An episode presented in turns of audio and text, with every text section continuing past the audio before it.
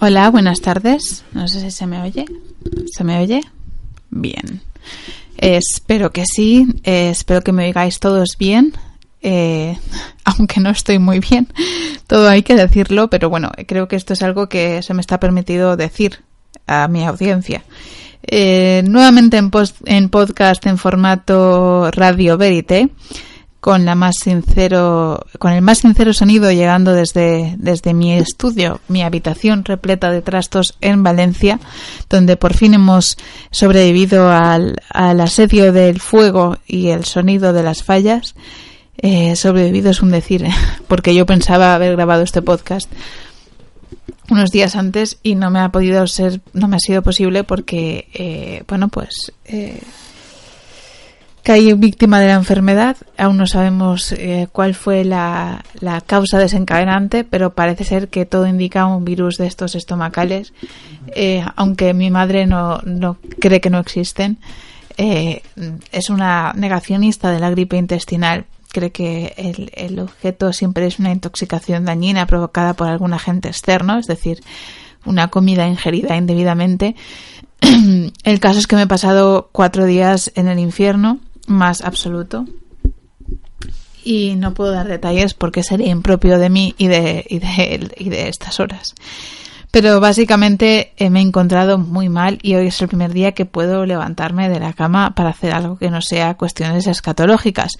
Con lo que, eh, bueno, pues eh, voy a intentar grabar el programa. Va a ser todo un poco odisea porque porque en, absoluto estoy bien, con lo cual seguimos en la tradición del yonki podcastismo, en la que yo no estoy bien y sigo grabando podcast, pero bueno, eh, espero que no tenga resultados muy nefastos. Eh, mi nombre es Carlota Garrido, espero que lo sepáis, esto es Red Room Blues y ya sabéis que podéis encontrarnos en Twitter, arroba facebook.com para y en, bueno, y ahí podéis dejar eh, abiertas vuestras opiniones. Pues eh, bien, sin más dilación, podemos eh, adentrarnos en territorio cinematográfico, donde he tenido la gran oportunidad de, ver muchísimas películas este mes y algunas de las que tenía además eh, prometido ver, como La Casa Muda, la versión uruguaya, y, y Los Tres Entierros de Melquiades Estrada de Tommy Lee Jones. Sin más dilación, voy a hacer un repaso de las películas que tengo pendientes para hoy. Eh, Condenados de Tome Goyam, Nostalgia de la Luz de Patricio Guzmán, Los Tres Entierros de Melquiades Estrada, Último capítulo de Goodbye Nicaragua de Peter Torbenson, La Autopsia de Jane Doe de Obredal, eh, La Casa Muda de Gustavo Hernández, El Viaje de Asgar Faradi, Jackie de Pablo Larraín, los sin nombre de Jaume Balagueró, No confíes en nadie o Before I Love, Before I Go to Sleep de S. J. Watson, El pacto de, Nicholas McCarthy, eh, Red Reading eh, de David Peace, Julian Jarrod y James Marsh. No, Julian Jarrod, James Marsh y Arnett Tucker es una serie basada en el bestseller de David Peace. Está dividida en tres capítulos y estos tres eh, directores son los que dirigen cada uno de ellos. Purgatorio de Pau Teisidor, La verdad oculta eh, de Larixa Kondratzi y Southcliffe eh, de Sean Darkin, el director de Martha May Mercy Marlene. Eh, bien, vamos a dividir un poco el programa entre las películas que yo he decidido recomendar porque han sido las que más me han gustado, las que más me han suscitado interés y las que, bueno, las que luego haré un análisis un poco más pequeño, ¿vale? Uy, ya estoy aquí otra vez. Bueno, voy a intentar no hacer spoilers, ya, ya lo aviso, pero quizás en el análisis de la película La Casa Muda sí que incurran algún spoiler. De todas, pues, de todas formas, eh, los voy a intentar avisar, ¿vale? Bueno, pues mi recomendación para esta semana es para último capítulo Goodbye Nicaragua, una película eh, de Peter Torbjörnsson, un director sueco, eh, que una película documental eh, que, bueno que me ha parecido una, una, una, absoluta maravilla. No, no tengo no tengo todavía palabras para, para definirla. Es una película del año 2010 y esta, tanto esta película como la otra que os voy a nombrar, Nostalgia de la Luz, que son mis dos recomendadas para esta semana, Em, bueno, están las dos en Filmin eh, y, y, son dos películas documentales mm, que se alejan bastante de, de, lo que, de lo que el género documental nos ofrece. Si entendemos por género documental, pues lo que puede hacer un Michael Moore o los documentales que estamos acostumbrados a ver en Netflix. Aquí creo que vemos películas donde eh, la ficción, las técnicas de la ficción se mezclan mucho con, la, con lo que es la, la, técnica del documental. Para contarnos una historia donde la subjetividad tiene un protagonismo fundamental y donde esa voz poética del autor se hace notar casi como en una película de ficción de cine de autor moderno, ¿no?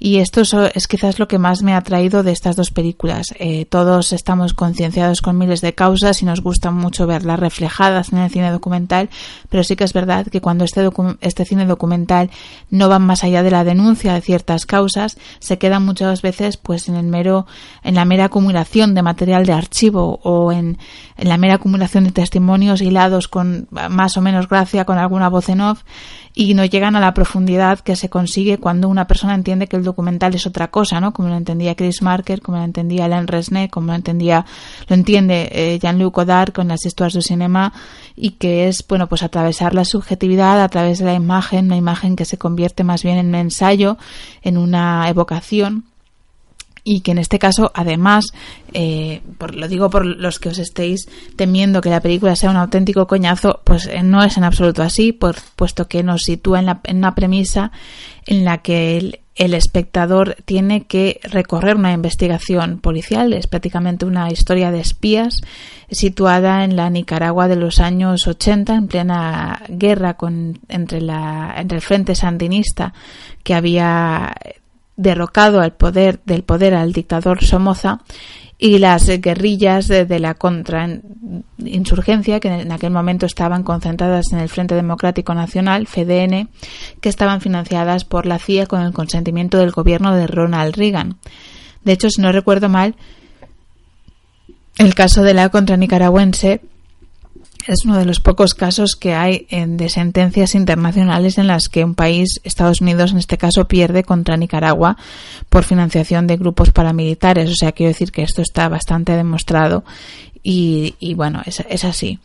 Sin embargo, la película nos muestra una realidad que es bastante más eh, compleja, ¿no? Este periodista, en un momento determinado, muy simpatizante de la causa sandinista, viaja con una serie de, periodistas internacionales a un lugar donde se va a producir una conferencia de prensa con un guerrillero que no está en, el frente sandinista y que podría y que, y que podía estar en la contra, pero tampoco él decía que no. Bueno, una persona un poco independiente, ¿no? Y en esa, en esa conferencia de prensa explota una bomba que mata a siete periodistas y deja a una veintena heridos, ¿no?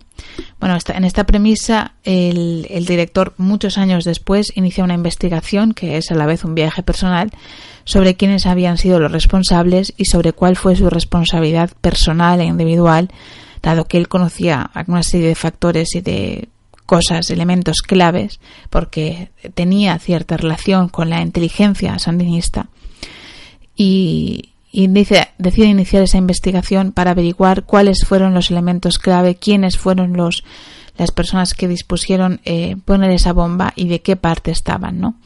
Por lo tanto, bueno, pues es una película que habla de, de la desilusión de la izquierda, eh, de la mitología con la que se construyen las revoluciones y del proceso de desmitificación de esa izquierda, con lo cual, bueno, es una película que nos pone de frente a una realidad que eh, desde luego para los que estamos convencidos de ciertas ideas es, sin duda incómoda.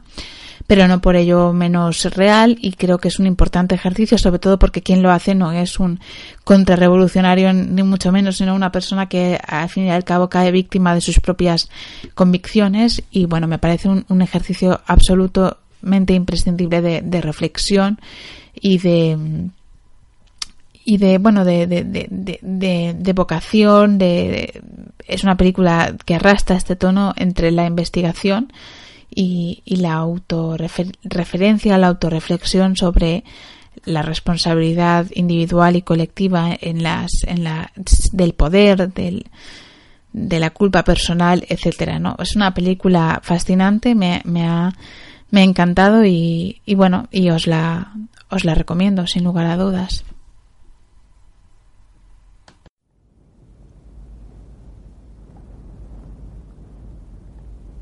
Nuestro planeta húmedo tiene una sola mancha marrón donde no existe ningún grado de humedad.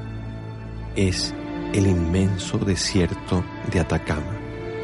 Envueltos por el polvo estelar, los científicos de todo el mundo construyeron aquí los más grandes telescopios de la Tierra. Ciencia se enamoró del cielo de Chile.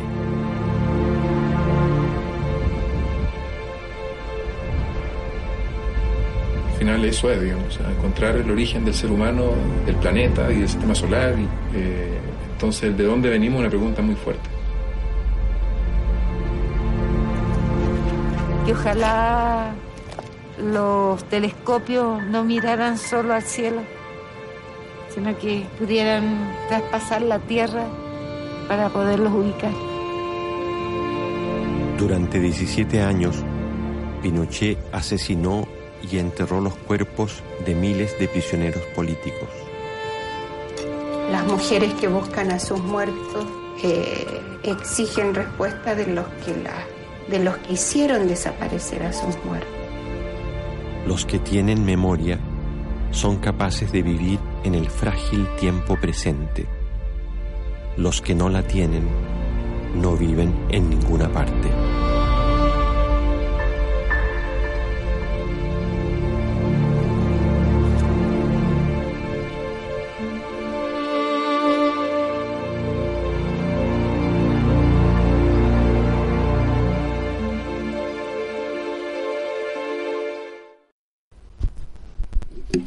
Bueno, mi segunda recomendación no puede ir sino para esta Nostalgia de la Luz de Patricio Guzmán. Patricio Guzmán es otro de esos grandes documentalistas a los que me refería antes. ¿eh? Es otro, es un documentalista clásico. Eh, bueno, no sé si lo conocéis. Eh, eh estuvo, bueno, es el autor de La Batalla de Chile, que es una película de denuncia muy conocida.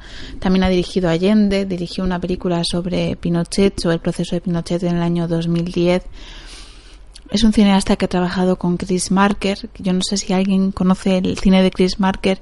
Si no, eh, bueno, os animaría a que lo hiciera. Ese, hace unos años en Madrid yo pude ir a ver toda la filmografía de Chris Marker eh, San Soleil, bueno, eh, la YT, es una, es una auténtica maravilla, ¿no?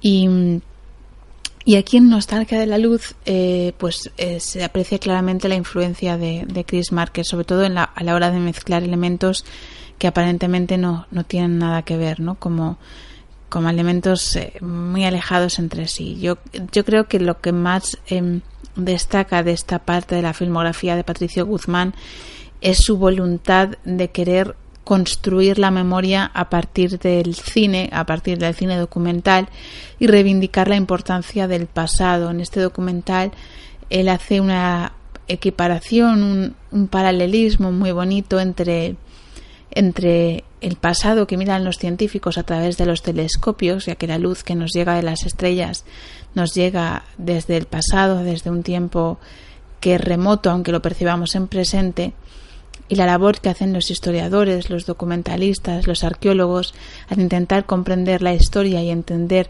la historia del, contemporánea y del mundo desde el presente. Dice que lo que tienen en común estas dos profesiones, los astrónomos que miran el cielo de Chile desde este gran eh, telescopio ubicado precisamente en el desierto de Atacama, es el mismo que el que realizan los mismos equipos de paleógrafos y historiadores que intentan ubicar el, lugar donde se encuentran eh, sepultados los prisioneros políticos de la dictadura de Pinochet en ese mismo desierto y que van eh, buscando pues las fracciones de un hueso y las fracciones de, de otro hueso aquí y allá junto con las mujeres que aparecen que llevan una lucha incansable por ubicar a sus muertos en ese desierto, ¿no? Ambos trabajan con el pasado y trabajan por intentar darle luz al presente a través de, la memoria. Pues en, creo que si hay algo que une estos dos documentales es que en, en, un momento los dos se afirman como la necesidad de reivindicar la memoria y el pasado mm, frente a esas tesis que dicen que lo que ya pasó ya pasó, que no hay que darle chance al pasado, que hay que vivir el presente ellos reivindican la necesidad de darle un sentido a lo que ha ocurrido como la única forma posible de vivir el presente de una forma digna. Yo creo que esto es un poco lo que une a los dos documentales y que, que se hace tan necesario en la historia de, de América Latina, por desgracia. Eh, el documental es absolutamente metafórico, volvemos a tener esta voz subjetiva que en el caso de Patricio Guzmán a veces, a veces puede hacerse un pelín excesiva, ya que ocupa todo, el documental, pero bueno, con unas imágenes brutales del desierto de Atacama, quizás uno de esos sitios a los que tengo tantas ganas de ir, pero bueno, eh, no sé, después de esta recaída estoy como que no salgo de mi casa. Pero en fin, sí, eh, es esta historia que une a las mujeres, a los astrónomos y a la dónde vamos con el de dónde venimos, eh, bueno, la convierte en una película muy especial tiene una duración perfecta, es bastante corta, quiero decir que lo que consigue decir lo que quiere decir para mí en un periodo de tiempo exacto. Y luego, bueno, pues eh, está bastante bien contada, ¿no? Eh, hay una segunda película que versa sobre el mismo tema, en este caso sobre los indígenas eh, chilenos, que se llama, bueno, los mapuches, que se llama eh, El botón de nácar y va sobre los mares de los lagos de Chile, sobre el mar de Chile. O sea que él está vinculando de alguna manera la naturaleza a la memoria y a la memoria contemporánea chilena, especialmente a esa memoria olvidada y no suficientemente profundizada. Voy a eh, incluir un fragmento que ya sé que, como me decía Yago Pares el otro día, pero si incluyes fragmentos no es Radio Verite. Yo, bueno, pues darme un poco de chance. La Radio Verite ya la incorporo yo con esta voz así como medio de entre los muertos. Voy a incorporar un fragmento que, que escuché de, la, de una entrevista que le hicieron a Patricio Guzmán, porque yo creo que sintetiza muy bien lo que yo quiero decir respecto al, al documental o a una nueva visión del documental. Y ya pasamos a la ficción. Venga, que no se nos quede nada denso el tema.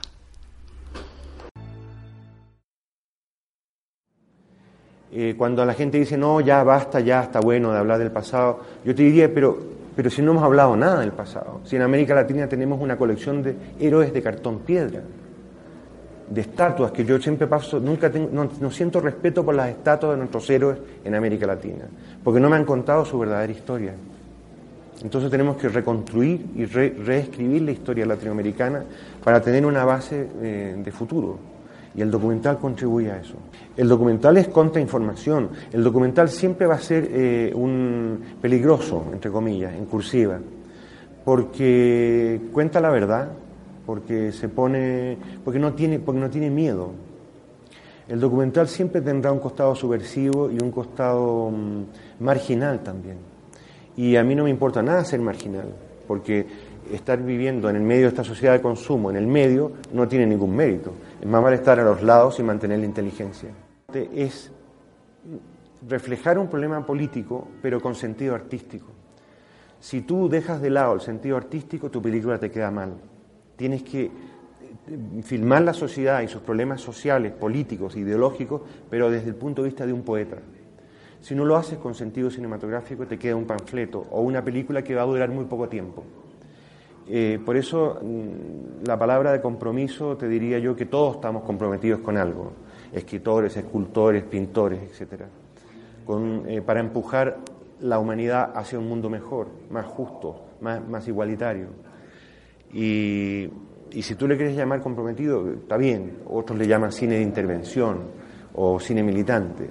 Pero lo importante es que un poeta se interese por los problemas sociales y los transforme en obras artísticas. Si no hay arte en, una película social, eh, dura poco, dura poco. Vale, pues en tercer lugar, el puesto número 3 de las recomendaciones es para una película que se llama, bueno, una serie que también está en Filmin, que se llama Red Reading, la trilogía de Red Reading. Supongo que muchos de vosotros la habréis visto porque es una serie que ya tiene pues bastante éxito, o sea, se ha convertido así como en una especie de, de mito ya de lo que es la, el, género negro. Está basado en, en, cuatro bestsellers o en tres bestsellers de culto del inglés David Pearce y bueno, pues tiene la la peculiaridad de que narra tres episodios distintos, cada uno de una época, ¿no? De una década, creo. El primero es de los 70, el segundo es de los 80 y el tercero vendría a ser de principios de los 90, creo recordar, si no, está, si no estoy equivocada del todo. O de finales de los 80. El caso es que, bueno, todos se remiten a, la policía de Yorkshire y a un caso de corrupción eh, policial, y asesinatos, etcétera. Eh, y, bueno, que, me ha gustado mucho esta serie porque, mm, eh, bueno, podríamos decir que es como Millennium, ¿no? Una especie de Millennium, pero que narra pues de forma muy poliédrica porque cada capítulo no sigue con los mismos personajes, ¿no? Y no necesariamente narra las mismas cosas, sino que las narra desde otra perspectiva o sea, no necesariamente narra cosas distintas, o sea, no necesariamente avanza narración, sino que a lo mejor narra otra perspectiva de la misma narración. Entonces, lo que te hace es complejizarte el mismo fenómeno más que ir avanzando en, en, en, historia, que también pero, pero bueno, sobre todo es que hace la trama muy compleja porque, porque te la narra desde muchos puntos de vista. Y bueno, dentro de estos tres puntos de vista, eh, el primero me parece el que es el que se ajusta más a las normas del género hardboiled. Por cierto, es la primera película en la que sale el, actor este que sale en todos los lados. Eh, lo tengo aquí. Andrew Garfield, que no me chirría. También sale Rebecca Hall. Esta es muy hardboiled, la primera parte. La segunda es la que menos me gusta. Y la tercera es la que más me gusta hay que decir que las tres partes no tienen nada que ver la una con la otra, con lo cual es bastante chocante porque hay incluso los mismos actores y personajes, pero te están eh, desordenando tanto la atmósfera y la estética que te da la sensación de que estás en universos completamente diferentes. Lo que hace que a veces sea un poco difícil y compleja de seguir mm, cuando no un poco arbitraria en cuanto a los giros de trama y argumentales. Como en todo Hardboiled, eh, establecer una causa-consecuencia única de los acontecimientos es prácticamente imposible. Y el final, pues eh, yo creo que el final que le otorgan a la tercera con lo que se había establecido en la primera no tiene mucho hilado, ¿vale? Sin embargo, en la tercera le añade una categoría más, se eleva un poco más, o sea, es de una categoría un poco más trágica. Eh, se le, trágica no en sentido de que acaba fatal, sino trágica en el sentido de que eh, es más compleja, se arriesga más, ¿no? Va por un terreno menos conocido y versa más sobre eh, la posibilidad, la condición humana, la posibilidad de redención y, y la conciencia, ¿no? Va un poco más eh, por otras por otras vías, ¿no? Menos menos transitadas. Sin lugar a dudas me ha encantado, me ha, encantado, en cuanto a ambientación, en cuanto a dosificación de la información, en cuanto a tratamiento de los personajes principales y secundarios, y en cuanto a contexto, atmósfera, la creación de un mundo propio, en fin, todas esas cosas que son tan, tan difíciles de crear, porque muchas veces en el cine y en las series eh, puedes estar viendo algo, pero pocas veces tienes la, la, sensación real de que estás asistiendo a un mundo que existe verdaderamente en la pantalla que estás viendo. Yo creo que con esta serie pasa. Y, bueno, la, la ultra recomiendo. Está en mi puesto número 3. A ver, el puesto número 4 iría para la uruguaya La Casa Muda que como todos sabéis es la primera versión de la película de la que hablé la semana pasada, de Silent House, en la que participaba Elizabeth Olsen. Esta sería la película original de Gustavo Hernández que se estrenó en 2010 en, la el, Festival de Largometraje que se presentó en Sitges, básicamente. Entonces, bueno, yo eh, he visto las dos películas y verdaderamente pues eh, tendría serios problemas a la hora de decidir cuál es la película que, más me ha gustado de las dos o, cuál creo yo que, serviría eh, que, bueno, cuál creo yo que es la mejor de las dos. La verdad es que en este caso me resultaría muy complicado. No sé si habéis visto Silent House, eh, pero bueno, voy a hablar de, esta película de la casa muda que está basada en, un fenómeno real que ocurrió en, en Uruguay. Eh, con desenlace distinto, pero no voy a comentar el fenómeno real. Quien le interese lo puede buscar en internet.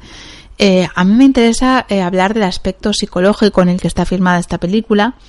Eh, la Casa Muda no está en Filmin, la podéis encontrar en otros sitios en internet. Me, interesa compararla con, con, Silent House y hablar de los aspectos diferentes que hay entre estas dos producciones y que sirven para contar una, una, misma historia. Así que si no la habéis visto, pues os recomiendo que os saltéis esta parte del programa. Como sabéis, en la caja de descripción aparecerá los minutos en los que está contado o en los que hablo de la casa muda para que os los podáis saltar y así los que la hayáis visto bueno pues eh, los que hayáis visto las dos películas o hayáis visto The Silent House pues podéis escucharlo perfectamente porque el argumento pues básicamente no difiere en absoluto ¿qué es lo que a mí me ha gustado de esta película? Pues eh, me ha gustado mucho la relación entre la casa y la psique. Creo que es una cuestión que mantienen algunas de las películas de las que vamos a hablar hoy como por ejemplo No confíes en nadie, que es bastante más mala, eh, eh, Purgatorio de, de Pau Teixidor, El Pacto, eh, Los Sin Nombre e incluso El Viajante. de formas muy diferentes, creo que todas estas películas asimilan la psicología femenina a la casa y esto es algo que viene de muy lejos. Creo que viene de hasta del cine clásico, de las películas de Douglas Sirk, etcétera. Eh, también sucedía en otra película reciente que yo comentaba en un vídeo que hice para Twitter y para Facebook, del que por cierto ya hablaré, ya comentaremos qué pasó, eh, sobre la chica del tren. Yo sé perfectamente que la chica del tren no es un peliculón, pero sí que le resalto ese aspecto que tiene de tratar muy a, cómo trataban los melodramas de Hollywood manierista el tema de los reflejos con los anhelos de la, de la psicología femenina respecto a la casa, la mujer, la mujer que desea ser, tu mujer frustrada, o sea, cómo trabajaba con términos muy propios de la psicología freudiana, ¿no? La sombra, el el yo, el subconsciente. Y en el caso de la casa muda me parece que ocurre lo mismo. Eh, los que hayáis visto la película sabéis que eh, ella, em, y, además también ocurre, por ejemplo, en una película como, eh, me recordó de hecho mucho a... Em, repulsión de, de, Roman Polanski, incluso La semilla del diablo, podemos pensar, o también esta otra película que yo vi hace poco, Babadook, me recordó mucho incluso Baby Call, que es otra película danesa, eh, sueca sobre el tema. Bueno, son películas en, las que lo que está en, entredicho, en el caso de estas otras películas, sea la maternidad. En el caso de Repulsión y de, la, Silent House es la sexualidad, ¿no? Eh, o en este caso los abusos sexuales. Bien, eh, mm, esta protagonista femenina empieza a percibir que hay una serie de agresiones que se producen en la casa, que son externas, ¿no? que es un enemigo externo que está intentando atacar su casa. ¿no? Esos son los primeros síntomas que yo percibo de que las paredes que ella ha colocado en su conciencia para que no entren los recuerdos reales de lo que ha sucedido se desquebrajan. Y ella lo percibe como si, fuera una agresión externa, cuando es ella misma la que está eh, comprobando cómo en su cabeza algo se está desquebrajando. Entonces, este simbolismo entre la casa y la psique que se expresa muy bien porque eh, si nos fijamos dentro de la casa todo es oscuridad, mientras que afuera todo es luz. En las dos películas afuera es completamente de día, mientras que dentro de la casa está todo a oscuras, que es como una cuestión bastante extraña, ¿no? Si pensamos que lo normal es que en las películas de terror, en la iconografía del terror, sea fuera eh, oscuro y la casa simbolice la protección, un poco el útero, sea ese espacio iluminado donde penetra el asesino, pero, pero, pero en un principio significa la, el, recogimiento, ¿no? La luz y está siempre iluminada frente al exterior oscuro. Aquí, sin embargo, tenemos un interior en perpetua oscuridad y un exterior eh, iluminado, lo cual pues para mí es una dicotomía entre el exterior que es el mundo iluminado y el interior de la protagonista, su propia memoria que está en perpetua oscuridad y que a medida que esas agresiones externas se perpetúen vamos a ir viendo qué es lo que ella va a ver en esa, eh, en esa negrura, en esa ceguera eh, autoproducida. Luego me parece importante cómo juegan con las plantas del edificio, ¿no? Por ejemplo, eh, el primer piso vendría representado por una primera capa de conciencia, ¿no? Y a medida que subimos los pisos, por lo menos en la película de la casa muda y creo que en The Silent House también, la escena de la cámara de fotos, por cierto, no la, no la he comentado, pero si la habéis visto a mí me ha parecido una escena brutal, ¿no? esos flashes que en medio de la oscuridad le sirven a ella para, encender la luz y a través de esos flashes es como si ella pudiera ver también iluminar al mismo tiempo su pasado, porque la misma cámara sirvió para fotografiarla a ella en el pasado, esa escena tiene lugar en, el piso superior. En el caso de la casa muda, en el desván. Es decir, a medida que ascendemos, eh, vamos a mayor nivel de inconsciencia, ¿no? Vamos al nivel último del inconsciente. Bien, esta dicotomía interior-exterior, luz-oscuridad, eh, altura-conciencia, la, cámara de fotos memoria, la memoria funciona como una cámara de fotos. Al ella encontrar la cámara de fotos es como si accediera a su memoria.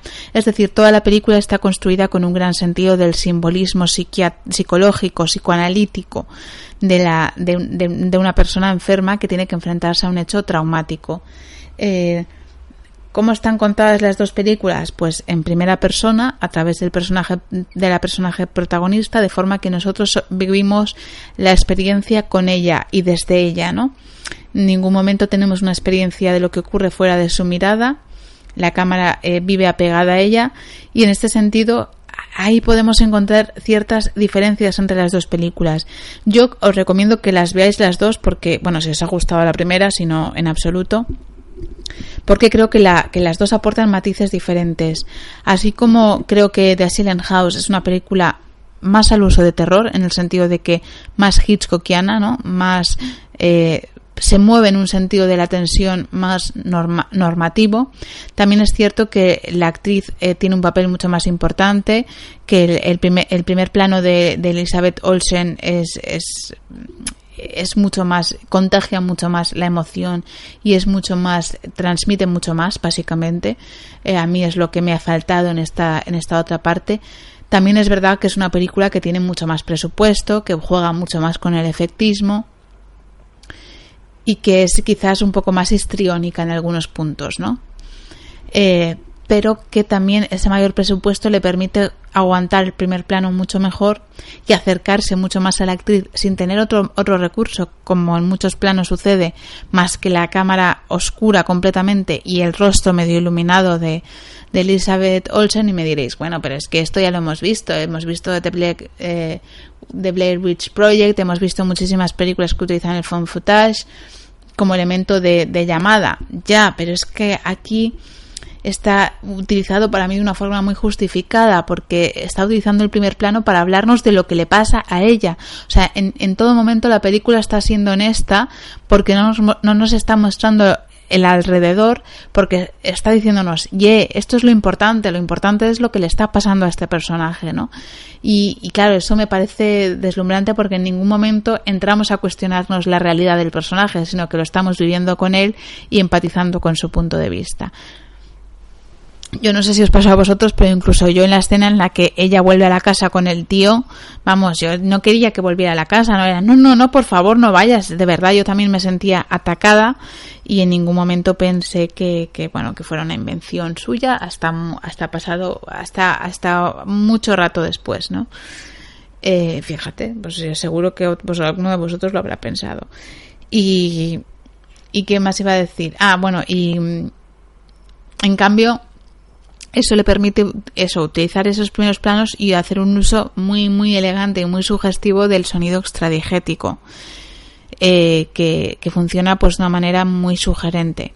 En La Casa Muda, la película uruguaya, tenemos una película que tiene bajo presupuesto, se rodó en tres días, pero hace de su mayor defecto su mayor virtud, porque se convierte en una película eh, con, pues, con mayor uso de la cámara al hombro, más sucia, en un sentido estético, mucho más realista. O sea, eso le da un toque realista, lo cual lo convierte en algo mucho más inquietante, porque es como mucho más cruda eh, en, su, en su escenografía, en su, en su, en su atmósfera y no se acerca tanto al primer plano de la actriz, pero los objetos de la casa, la atmósfera es, como más uruguayo, ¿sabes? Es como no ves una casa americana perfecta, sino ves muebles oxidados, eh, tiene todo un ambiente, una, apariencia muchísimo más eh, decadente. Eh, y eso le da un ambiente como un poco neorrealista, no sé cómo explicarlo, como si no estuviéramos ante una película fantasmagórica, sino como algo core, realismo social, no sé, entre, entre estas dos cosas. En cualquier caso, me parecen dos experimentos maravillosos para hablar del derrumbe de la psique y de cómo llegamos a donde llegamos. No sé qué opinaréis vosotras.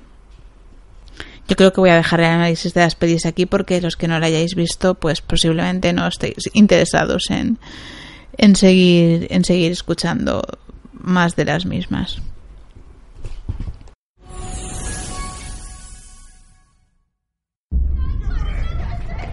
¿Qué pasa? ¿Qué ocurre? Hay que evacuar el edificio. Daos prisa. Rápido, rápido. ¿Qué? Rápido, rápido.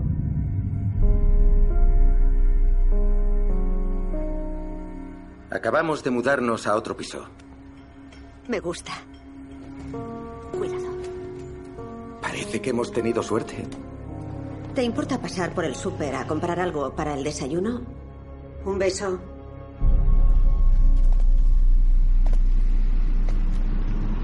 ¿Rana?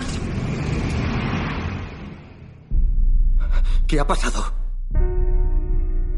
No sabemos qué ha ocurrido. De repente oímos gritos en el piso de arriba. Rana, cielo. Todo el mundo sabe lo que pasaba en nuestro piso. Esa mujer recibía muchas visitas masculinas. Vamos a comisaría. No, es demasiado duro para mí. ¿Qué quieres que haga? Tengo que encontrarle. ¿Sabe de quién es la camioneta?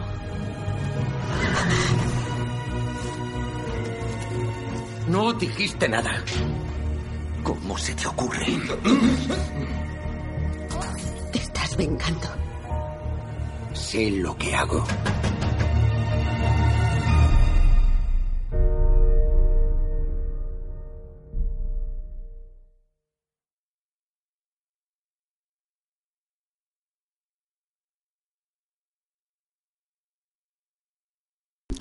Y de un derrumbe de piso pues pasamos directamente a otro. Así comienza la película de Asghar Faradi, El viajante, que se llevó en la pasada edición de los Oscar eh, la estatuilla a mejor película de habla no inglesa mejor película extranjera. La verdad es que no sé si conocéis a este director iraní, a mí me fascina, me lleva fascinando desde que vi eh, Nadar y Simin, una separación. Eh, después eh, vi El pasado, que es sin duda la película que hasta la fecha más me ha gustado de él. Y ahora he visto El viajante.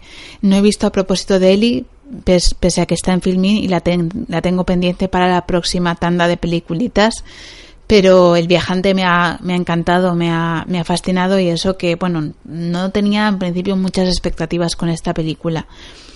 Me parece una película que, como todo el cine de Asghar Faradi, eh, juega muchísimo y muy bien con el guion, con la trama.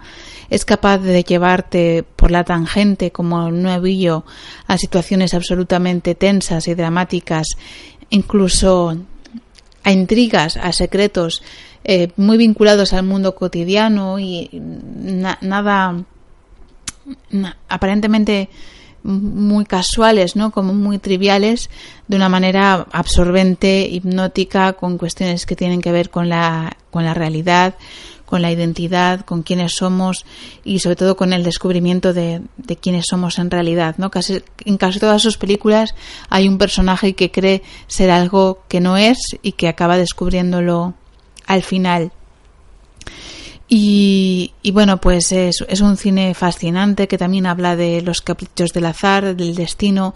No sé si habéis visto una película de Fatih Akin que a mí en su día también me encantó cuando yo tenía tiempo de, de programar ciclos de cine. Eh, aquí en Valencia, por cierto, otro día fui a una clase de, de meditación gratis y me encontré una chica que me, me, reconoció de cuando programábamos ciclos aquí en, en el Movim. Y, ah, tú, tú presentabas películas eh, egipcias. Y yo, ah, sí, sí, era yo. Y me hizo mucha ilusión, la verdad, de haber traído aquella película también egipcia, el Cairo 678 a Valencia. Y es una pena, ¿no? Que no podamos estar en eso, pero bueno, mira, es que toca ganarse la vida y no se puede estar en todo.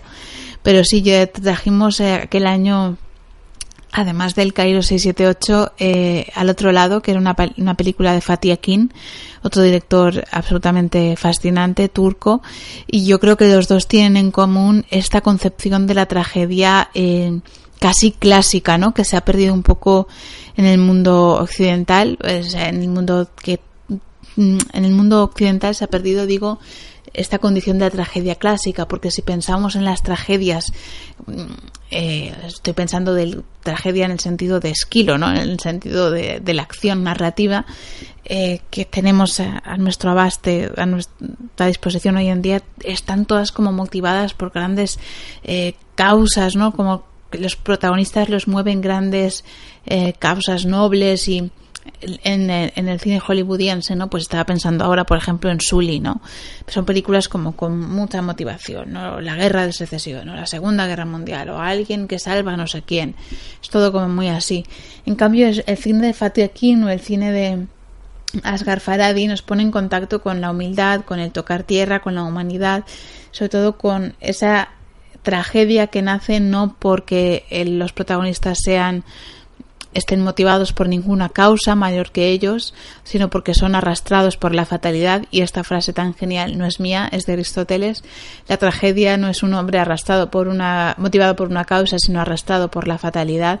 Y yo creo que eh, el cine de Asghar Farhadi como el de Fatih Akin hacen honor a este a este sentido completamente en, en las dos pelis que os he nombrado, pero en El Viajante es, es, es absolutamente así. Eh, por otra parte, todas las tres películas que yo he visto de Faradi también están llenas de edificios en ruinas. Tienen que tener alguna simbología, ¿no? El edificio en ruinas, esa sensación como si el edificio es la casa y yo interpreto que en Faradi el edificio es la patria, eh, hay como una sensación de, de, patria en ruinas, de identidad a medio de ruir, de identidad que quiere permanecer en pie pero que se ve acechada por múltiples eh, grietas y creo que quizás en esta película ha conseguido condensar esa idea mucho mejor que en las otras dos. Eh, esa idea de edificio en ruinas, ¿no? que realmente la película empieza así y no deja de ser eh, esa sensación de, de, incertidumbre, de mudanza constante la que tenemos en toda la película, de desolación interior y bueno, una denuncia al machismo que a mí me parece, eh, por lo incómoda que es y el personaje al que se le atribuye, eh, ejemplar. Dilema moral abierto al final de la película, no digo nada más para los que la veáis. Eh, yo tuve aquí una discusión en casa de tres horas con mi madre, pero bueno, dilema moral abierto porque evidentemente en ninguna situación es, es plácida ni agradable ni, ni ser justificable.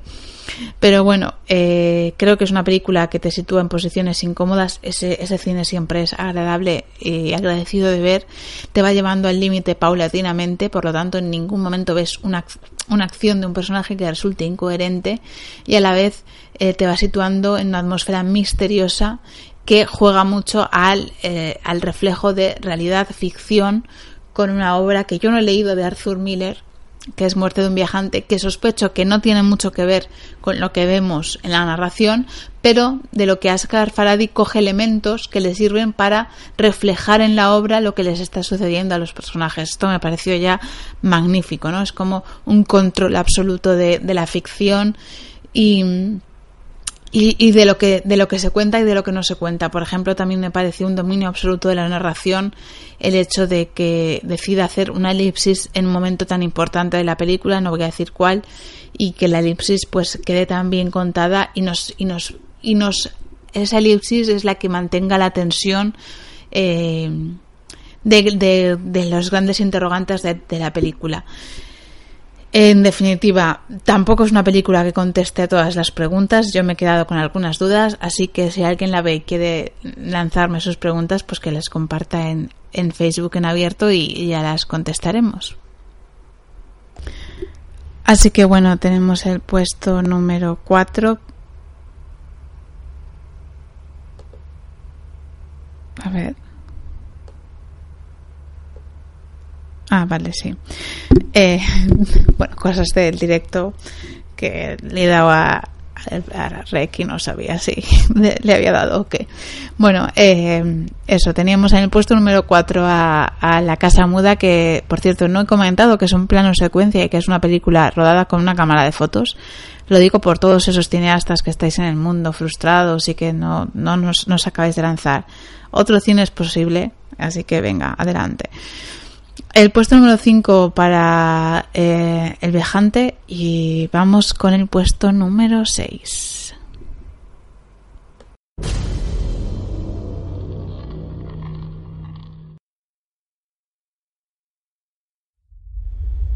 A la gente le gusta creer en cuentos de hadas. ¿Lista? Por supuesto.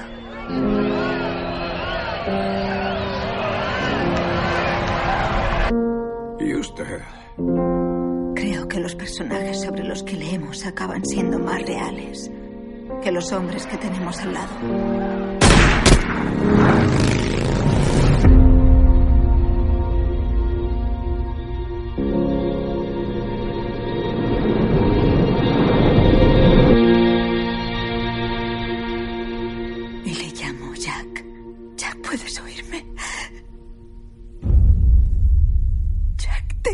Jack.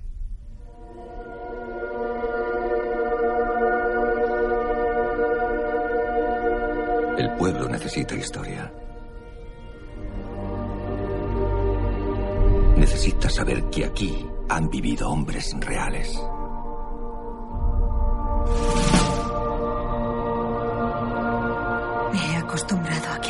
Gran división entre lo que la gente cree y lo que es real.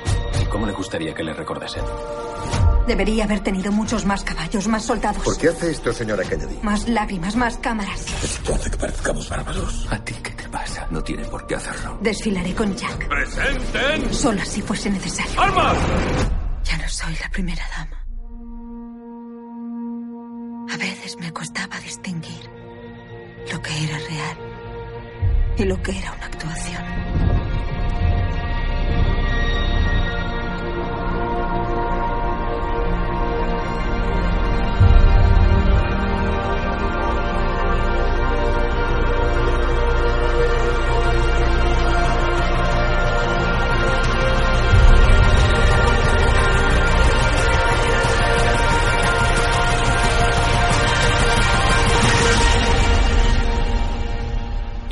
Que no permitirá que escriba nada de esto, ¿verdad?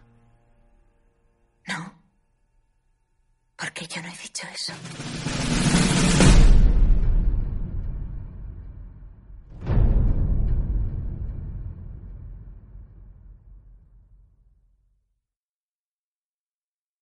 Y, y aquí es eh, el sexto puesto y la película que os propongo tampoco está en Filmin, al igual que El Viajante, pero es una, es una de las películas del año, yo creo, eh, pese a la escasa representación que ha tenido en los Oscar.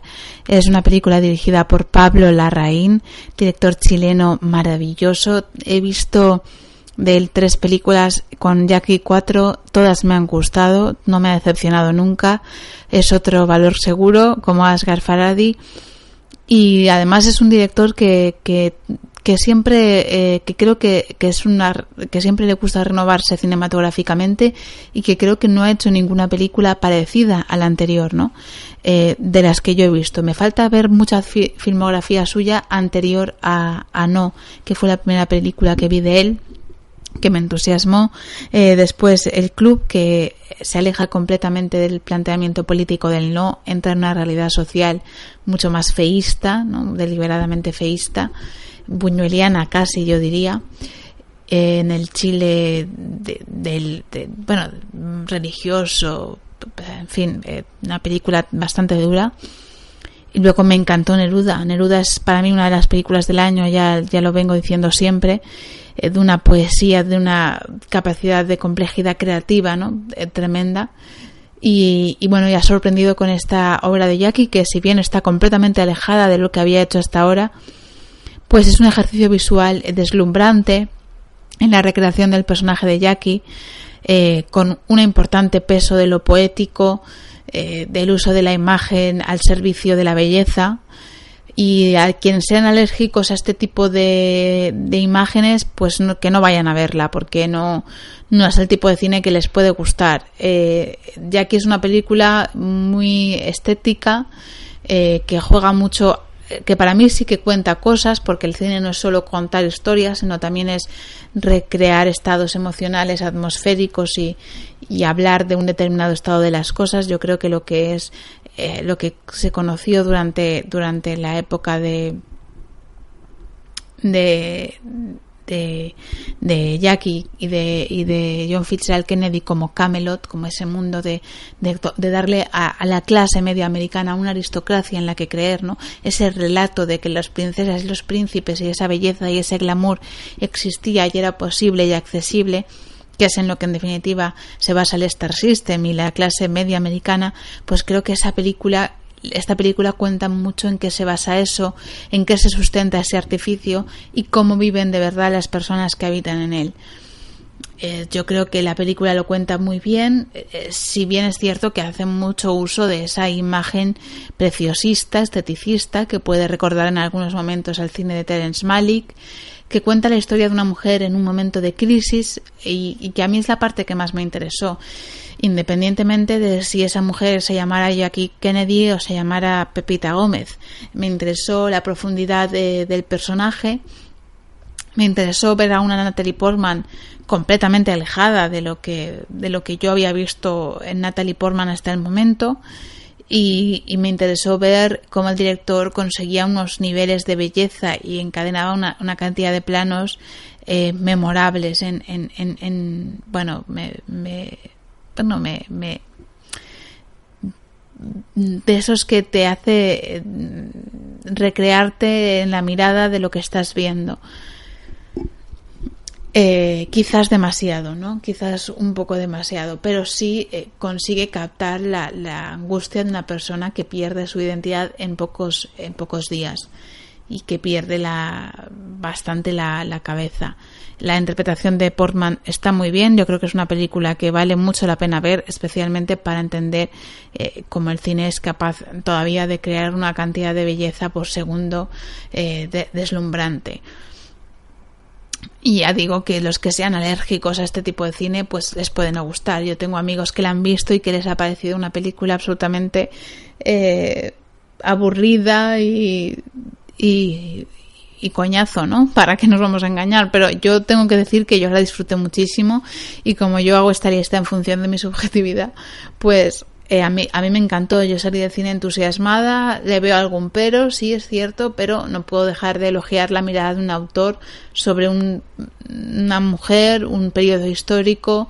Eh, y, su capacidad de transmitirlo de una forma muy poética. Y ahí lo dejo porque si no ya pues nos enrollamos demasiado.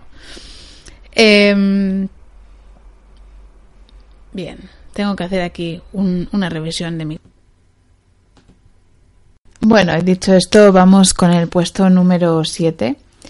Eh, ¿Sabéis qué pasa? He estado intentando como hacer una historia con el con el con el micro para que para poder colocarlo en la lámpara y poder eh, bueno hablar, ¿sabes? Como estos estudios de radio antiguos que tienen el micro colgado en vertical.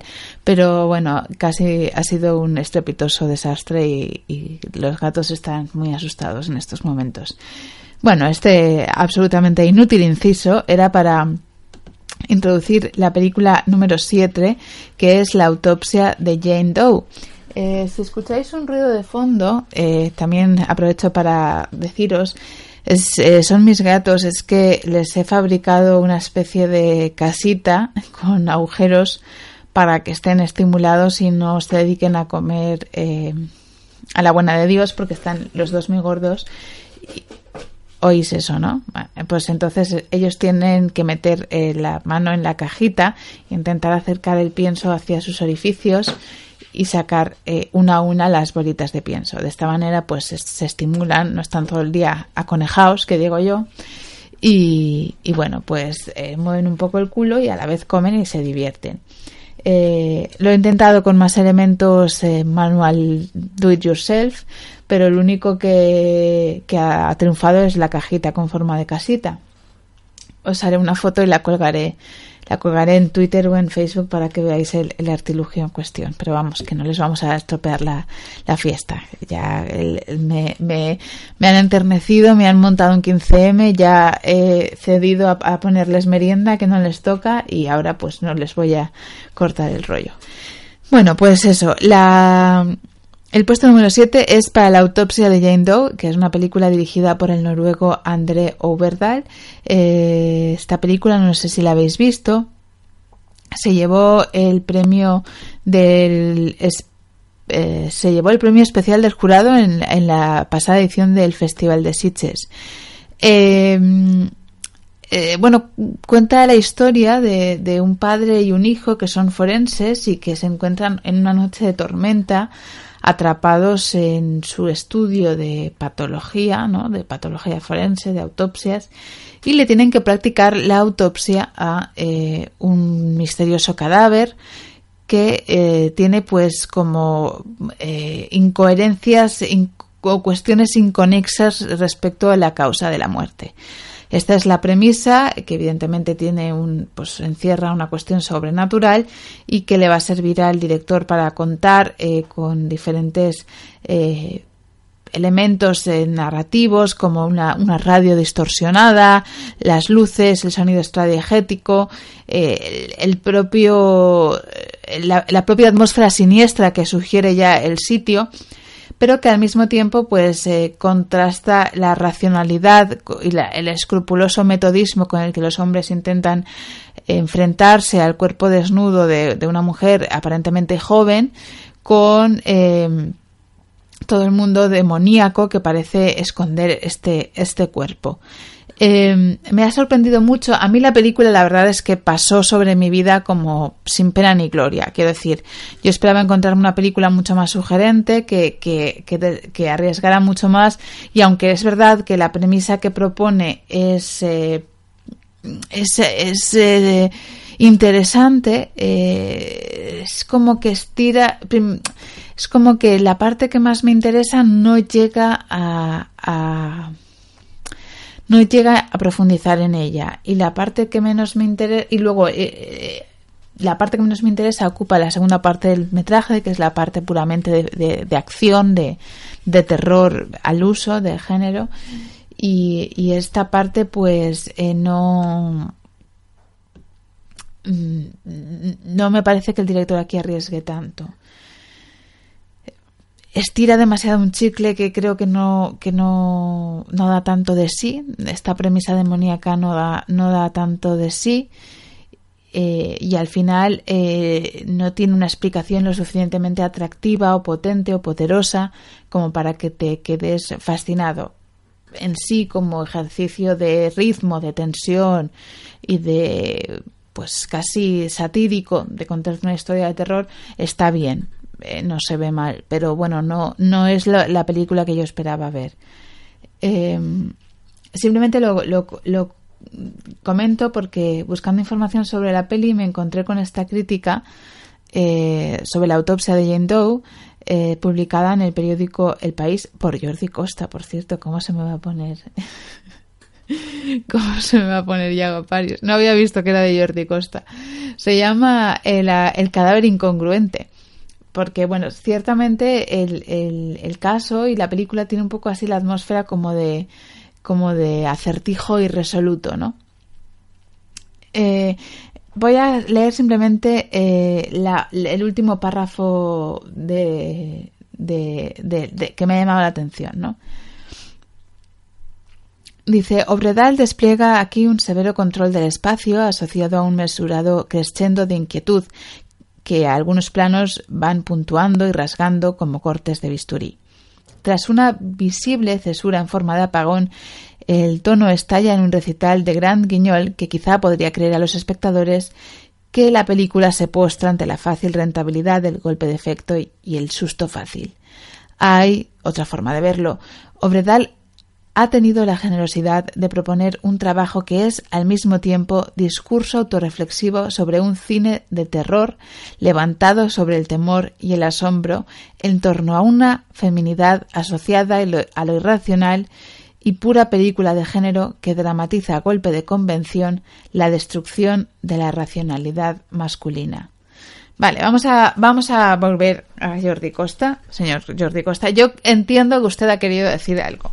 Y creo que ahí está un poco la clave del interés de esta peli, a la que ya le estoy dedicando demasiado tiempo. Pero quizás eh, yo cuando he leído esta crítica he pensado, hostia, pues sí.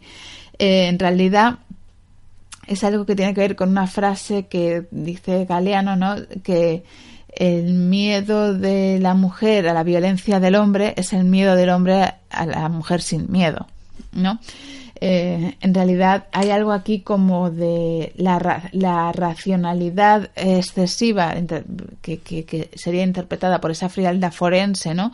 De, eh, simbolizada por, por la figura masculina, en este caso por un padre y por un hijo, eh, que además tienen un poco la autoridad intelectual, científica, que les permite destrozar, ¿no?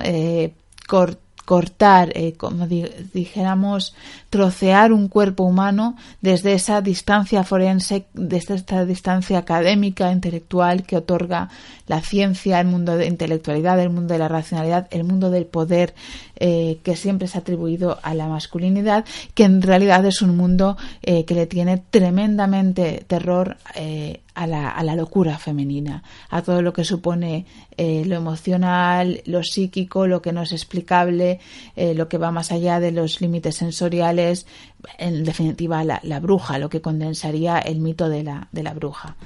Y aquí ya me he pasado mucho, pero creo que esta es la parte más interesante del cadáver de, la autopsia de, de Jane Doe.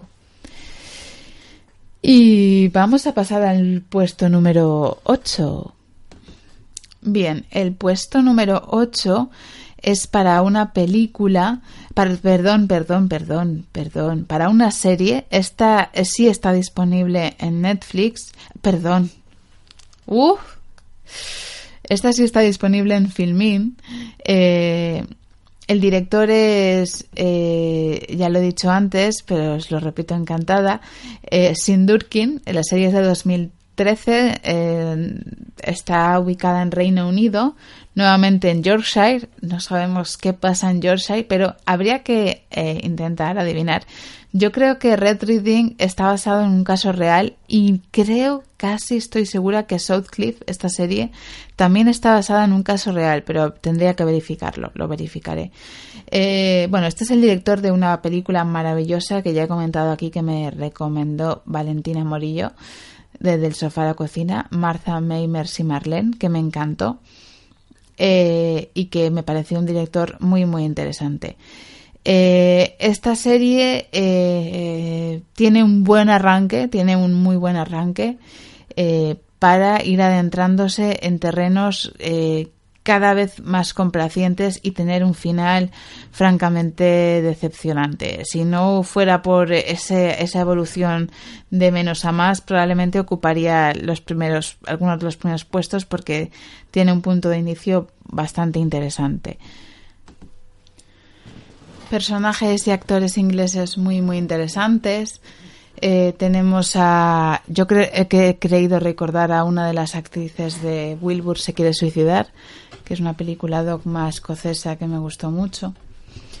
Eh, bueno, un poco lo que, uy, perdón, lo que todos podemos recordar de la Inglaterra deprimida de los años 90, ¿no?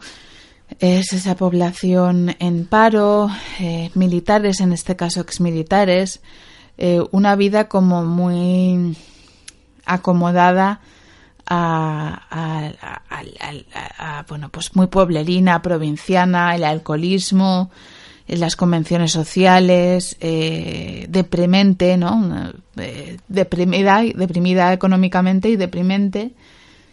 Y en ese contexto, pues uno de esos personajes, una mañana, lo cuento porque esto es el, argumento inicial, ¿eh? no es ningún spoiler, esto es sinopsis pura y dura. Eh, una mañana uno de sus personajes que viven en este, en este pueblo eh, se levanta y coge, una, coge un arma y se dedica a cargarse a diestro y siniestro a, a quien se va encontrando por el camino, ¿no? Entonces la serie pues cuenta un poco la historia de los personajes a los que esta tragedia eh, les trastoca y la historia de eh, un periodista de sucesos que había huido de ahí por haber sido perseguido por toda la por toda el, propio pueblo o sea, había sido linchado de pequeño había sufrido bullying acoso etcétera y se encuentra con la disyuntiva de que tiene que volver a cubrir el evento y enfrentarse con sus fantasmas y tal, con lo cual esta es la premisa. Entonces él eh, lo que se pone en escena un poco es el tema del individuo contra la masa y lo que quiere contar el director es cómo hasta qué punto no es la propia sociedad del pueblo la que lleva al límite a este personaje para que cometa ese acto de locura. Y cómo no son todos los actos de locura pues un poco eh, los locos solitarios, aunque la verdad es que hoy no tengo mucho estómago para decir esto, eh, pues eh, fruto de eh, situaciones en las que el individuo ha sido completamente aislado y apartado del grupo. Esto es lo que se plantea en la película. Evidentemente los, las personas muertas no son las responsables de esta situación, pero esto se plantea en la película, en la serie, eh, pero se plantea escasamente porque la serie apenas tiene tiempo para plantearlo. Son tres episodios, es prácticamente una película más que una serie y eh, enseguida eh, esquiva esa, esa, ese camino difícil que evidentemente lo llevaría hacia territorios mucho más interesantes y bueno pues nos, nos adentra un poco en la historia emocional y familiar de estos personajes. Bueno, ahí está Southcliffe.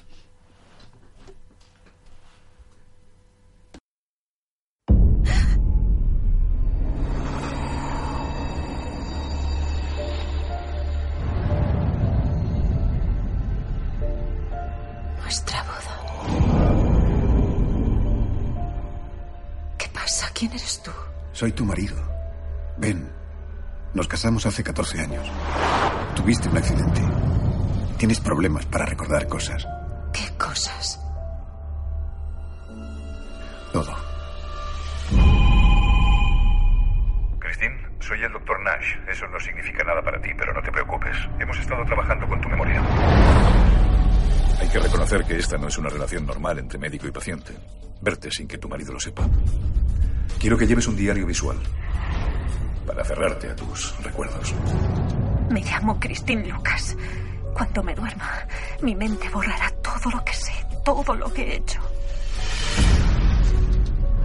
¿Estuve internada? Sí. ¿Cuánto tiempo? Tres años. Habrá días que digas, no puedo volver a pasar por esto. A veces, cuando la verdad es dolorosa o complicada, no puedo soportarla.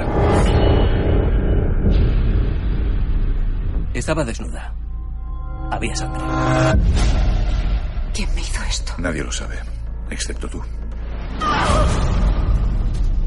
Empiezo a recordar cosas. ¿Tienes una aventura? Dice que te protege, pero no confíes en él. Esto no se trata solo de ti. Quiero que te sientas bien.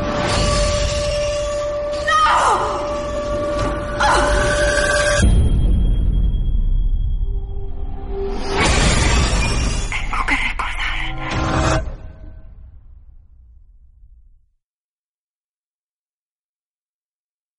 Bueno, esto no era en absoluto Southcliffe, esto era el puesto número 9, que se lo hemos, se lo he dejado a una película que no tengo mucha confianza en que os vaya a hacer gran ilusión ver, pero que a mí me ha gustado muchísimo y tenía que ponerla en, su, en el puesto eh, que me decía, no, lo, no la iba a poner en un puesto de postureo, no me parecía correcto. Eh, se, titula No confíes en nadie. Como podéis imaginar, este no es su título original. El título original es Before I Go to Sleep. Está basada en el bestseller de S.J. Watson, que supongo que se titulará igual. Eh, está interpretada por Nicole Kidman y...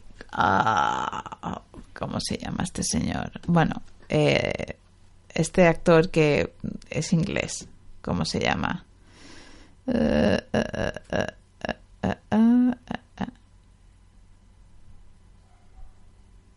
bueno, eh, es eh, Colin Firth, Colin Firth, exacto.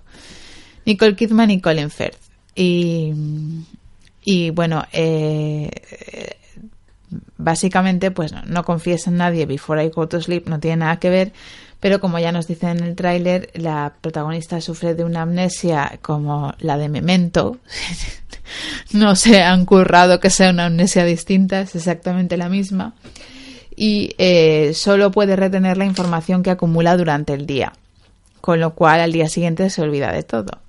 Esto hace que, no, que, evidentemente pues eh, la película en cuanto a guion eh, no sea nada del otro mundo en el sentido de que es bastante tramposa, eh, previsible, los giros son bastante fáciles. Claro, como te omiten la mayor parte de la información porque ella no recuerda nada y tú partes de lo que ella sabe, pues eh, vas, vas bastante a ciegas como la protagonista, ¿no? El caso es que encima vas descubriendo información a medida que ella va descubriéndola, porque, bueno, eh, tiene la ayuda eh, o teórica ayuda de un doctor que le da una cámara para que ella eh, recuerde o grabe cosas. Bueno eh, y a, través de esto bueno pues ella va a intentar averiguar quién es. Es una película absolutamente deudora de memento donde además se utiliza muchísimo el tema de las nuevas tecnologías bastante tramposa, artificiosa y no es un peliculón y soy perfectamente consciente de ella, de ello, pero a mí me ha gustado, entonces no puedo evitarlo y, voy a intentar explicar por qué o por qué yo recomendaría esta película. Primero porque creo que eh, hace un buen. Primero porque creo que es entretenida para empezar, creo que se ve bien, creo que sirve para pasar un buen rato y tampoco creo que todas las películas nos tengan que llevar a la quinta dimensión. No, la, no lo creo. Creo que hay películas que tienen que cumplir esa función para determinados momentos de nuestra vida, porque si no, no veríamos cine. Esta película está disponible en Filmin.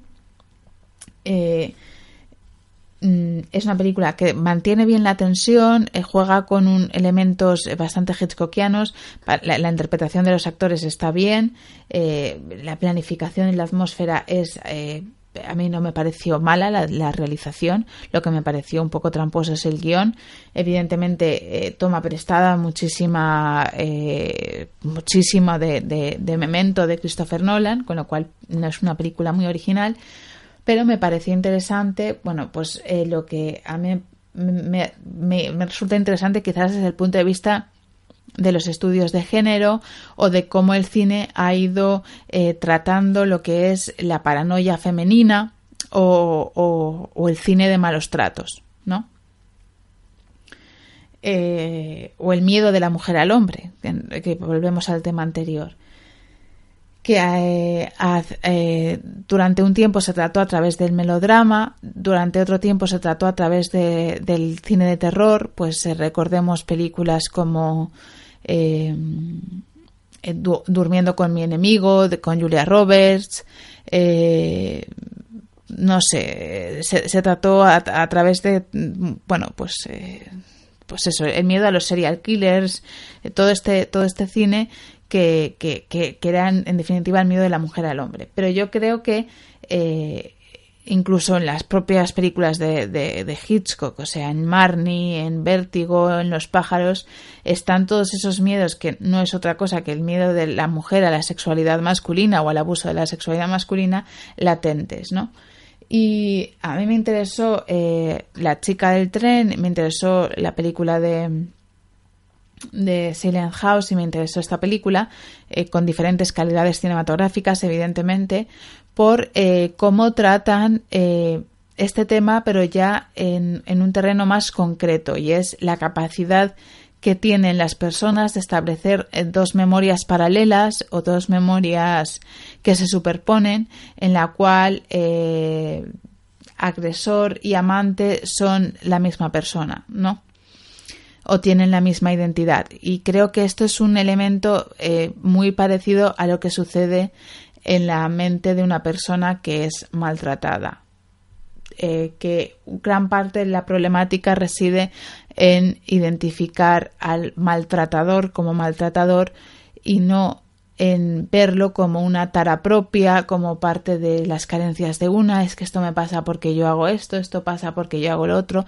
Esto que parece una obviedad, creo que es sumamente difícil cuando uno, una mujer ha estado sometida durante mucho tiempo a, o una persona ha estado sometida durante muchísimo tiempo a este tipo de maltrato, porque las fronteras entre lo que eh, el otro debe hacer o puede hacer entre eh, entre la figura de protección y la figura de amenaza se difuminan. Y eh, eh, es difícil concebir que tú puedas percibir que precisamente quien te está amenazando sea de quien obtienes la protección, pero ese tipo de fenómenos absolutamente paradójicos se dan y creo que el cine de terror y en concreto estas películas son capaces de expresarlos muy bien, ¿no? Eh, y, en este sentido me, me, gustó la película. Por supuesto, eh, hay una escena final que me parece sumamente simbólica. Eh, no la voy a comentar aquí porque, porque quiero esperar a ver si alguien la quiere ver. No he hecho ningún spoiler. Y, y quizás en el próximo podcast eh, la haga el mismo comentario de, de, de, una de las escenas, de la escena final eh, todos los elementos simbólicos en cuanto a género que tiene esa, esa escena. Sé que no es una maravillosa película, sé que tiene muchísimos fallos, pero a mí me parece eh, una película sobre pues, la toma de conciencia y, el, y, la amnesia como ese estar fuera de la conciencia de la misma forma que The Silent House, ¿no? Por, cierto, aquí, la cámara eh, tiene el mismo elemento de jugar como, como eh, digamos, dispositivo coadyuvador de la memoria, ¿no? O sea, es como esa aplicación que ayuda a una memoria defectuosa o a una memoria que está eh, de alguna manera deteriorada. Bueno, y en el puesto número 10 tendría Los tres entierros de Melquíades Estrada, dirigida por Tommy Lee Jones en el año 2000... 2006, con guion de Guillermo Arriaga, el guionista de Alejandro González Iñárritu, que en esta ocasión trabaja para, eh, para Tommy Lee Jones que sé que a muchos os ha gustado mucho esta película. Lo habéis escrito en iVoox y me lo habéis escrito en, en Twitter. Y, bueno, yo tengo que decir que no, que, me que no me ha gustado tanto. No, me ha gustado mucho más Deuda de Honor y, esta peli, peli, no me ha gustado tanto. Eh, no sé por qué pues eh, se me ha hecho larga. Básicamente eh, no he empatizado con Melquiades. Eh, el personaje que más me interesaba era Tommy Lee Jones, pero tampoco evoluciona mucho a lo largo de la trama.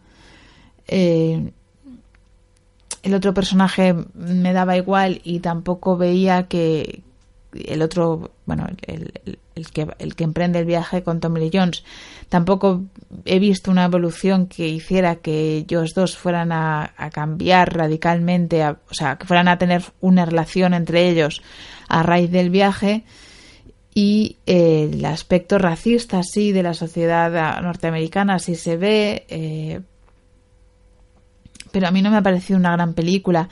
Me ha parecido una historia que tenía muchas posibilidades de sacársele jugo pero en la dirección creo que Tommy Lee Jones se queda muy en la superficie. Creo que no aprovecha la ocasión de una buena historia. Creo que la historia está bastante bien, la, que plantea Guillermo Arriaga, eso sí, quitándole bastante eh, a la parte central. Creo que en la parte central hay demasiado viaje, demasiado viaje con el cadáver encima, pero sin decir especialmente demasiadas cosas, ni profundiza en la relación entre ambos personajes, ni profundiza en, en, el, en el pasado de Melquíades, ni profundiza en la relación entre las mujeres que se quedan en, en Estados Unidos, ni yo veo que la película tenga claro lo que me quiere decir.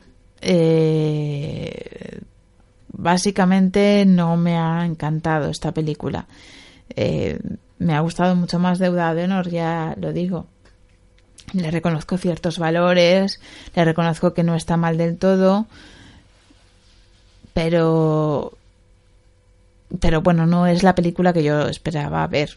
Mm, en fin, eh, es como si intentara jugar a, crear un lenguaje y una atmósfera muy parecida a la de los Cohen, pero sin llegar a ser los Cohen, ¿no?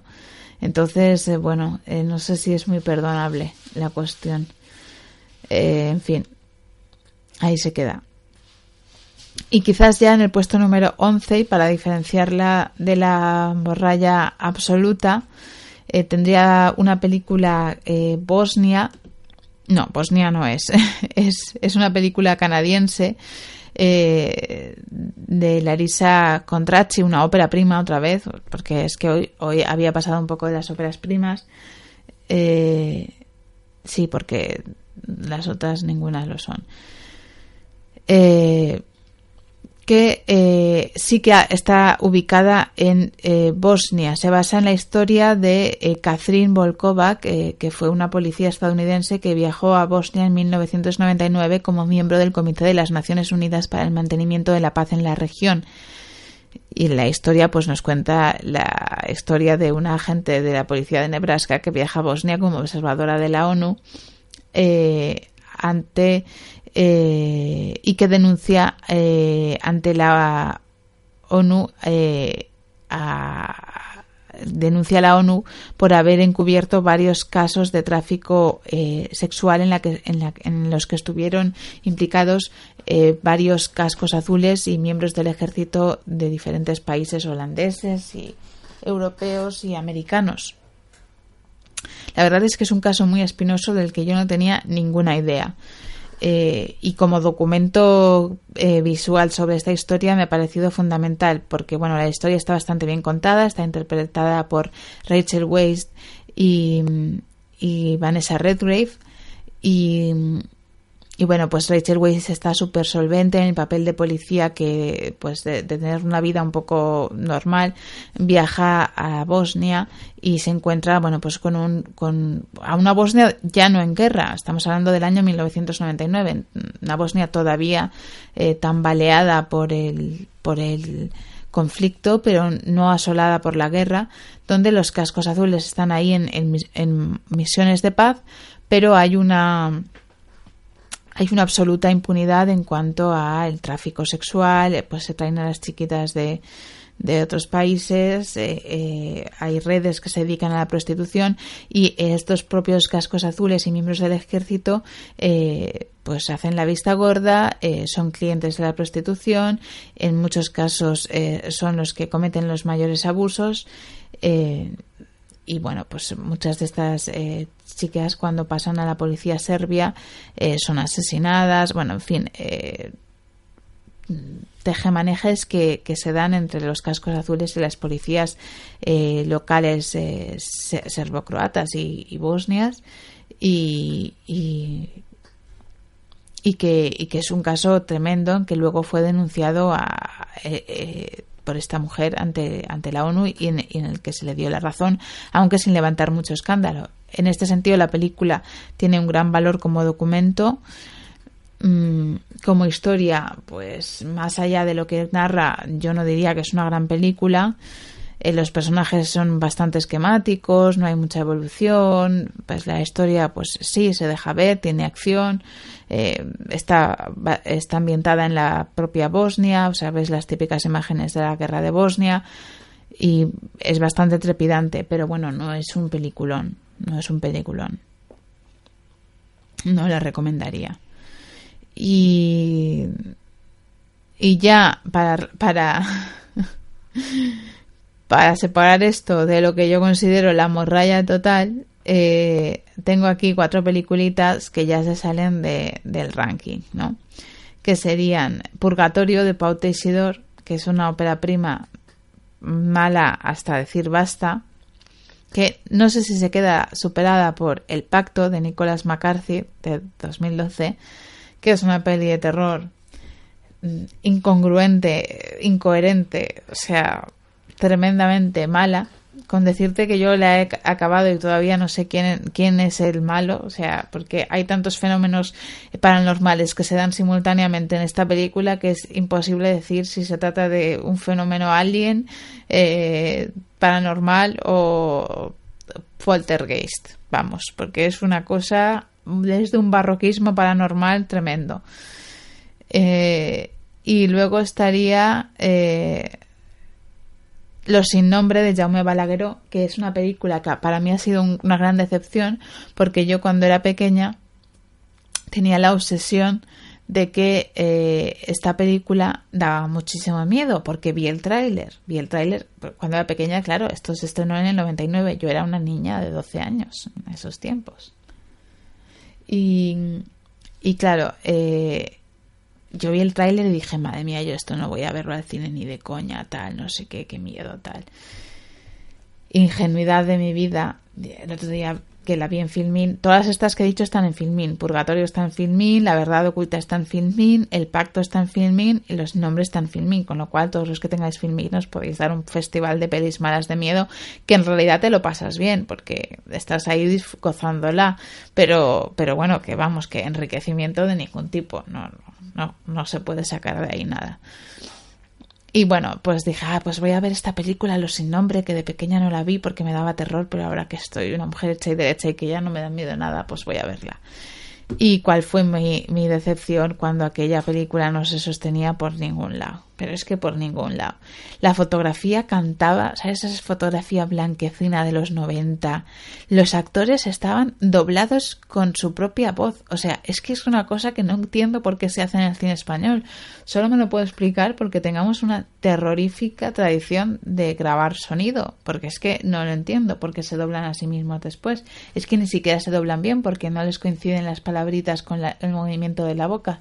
Bueno, una cosa espantosa me pareció esta película Luego Jaume Balagueró es el que ha hecho más cosas, que yo sepa, ¿no? Porque vamos a, vamos a buscarlo aquí, no para no.